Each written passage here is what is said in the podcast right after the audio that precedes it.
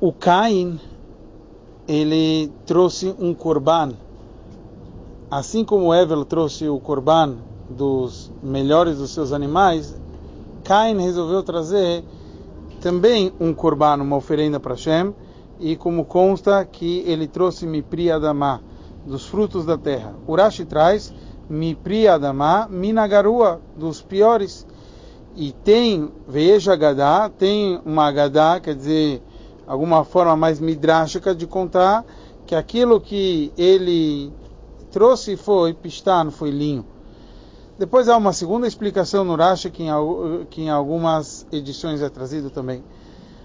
O Rebbe analisa e ele fala da onde Rashi tirou, tá bom, é do, da Gadá, mas da onde Rashi tirou esse, essa explicação que era pistan, era linho que o Caim trouxe e qual o significado de Rashi trazer, quer dizer, que acrescentou em tudo isso.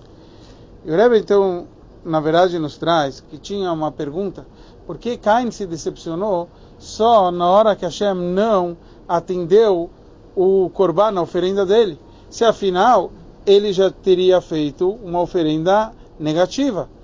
Então ele trouxe o linho, que linho era uma coisa especial. Linho era uma coisa querida, valiosa.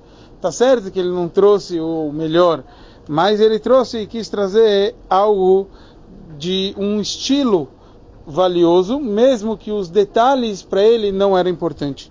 O Rebbe nos traz que assim a gente encontra nos Mamarim que, que o conceito que Cain ele trouxe linho é que ele quis trazer o, o linho ele cresce um só do, quando, quando, ele, quando ele é plantado.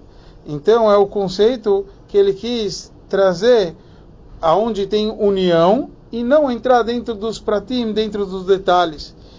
Porém, todo o propósito é trazer a união dentro dos detalhes, dentro das diferenças do mundo e mostrar como dentro dos detalhes tem que vir importante. Ou seja, não adianta trazer linho, tem que trazer algo, como no caso do, do Cain seria um linho bom. Quer dizer, isso que ele deveria trazer, é essa explicação mais racídica sobre o problema do Corban, da oferenda do Cain.